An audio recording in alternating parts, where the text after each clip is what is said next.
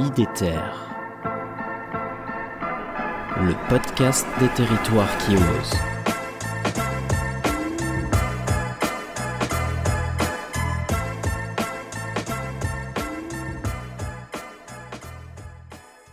Alors maintenant, si on parle de libre évolution, de réensauvagement, d'ailleurs, tu, j'aimerais avoir ton regard sur, euh, sur ces terminologies. euh, de quoi on parle? Et derrière, c'est quoi l'ambition, c'est quoi la philosophie? Alors on va prendre point par point, parce que je pense que même si les deux vont ensemble, euh, il, faut dissocier un petit peu les deux. Euh, la libre évolution, c'est de laisser euh, la nature évoluer librement en excluant toute intervention humaine, puisqu'on s'aperçoit que la nature a cette capacité à se gérer parfaitement toute seule.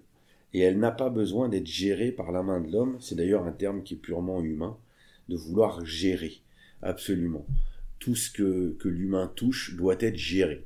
La nature n'est pas une entreprise, euh, la nature existait euh, bien avant nous, et elle existera bien après nous.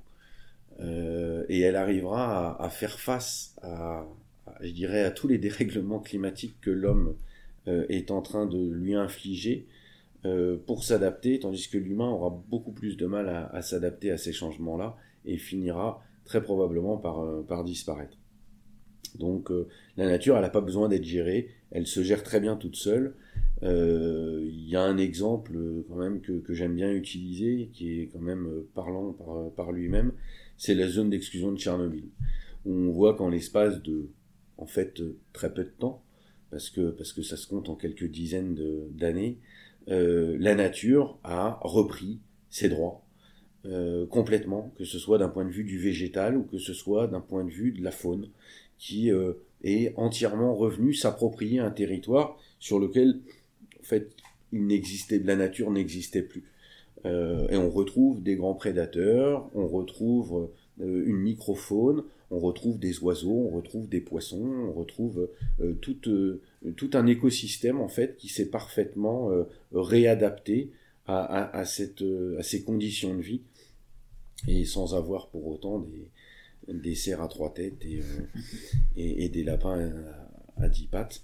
Donc, donc voilà, donc la nature, elle, elle s'organise toute seule sans, sans besoin d'intervention de, de l'homme. Ça, c'est la première chose. Concernant le, le réensauvagement, euh, c'est malheureusement quelque chose que l'homme doit faire parce que euh, on n'a justement plus d'espace naturel. Donc prenons conscience un petit peu de, cette catastrophe qui, euh, qui avance à grands pas. Euh, certains humains se sont dit qu'il fallait peut-être qu'on aide la nature.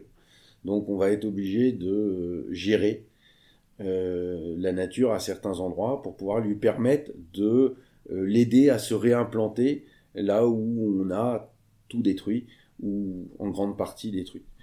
Donc, euh, donc voilà, donc forcément c'est ces deux choses qui sont liées, euh, mais qui ne devraient pas être. On ne devrait pas avoir besoin de réensauvager ou d'aider la nature à se réensauvager parce que nous avons tout détruit auparavant.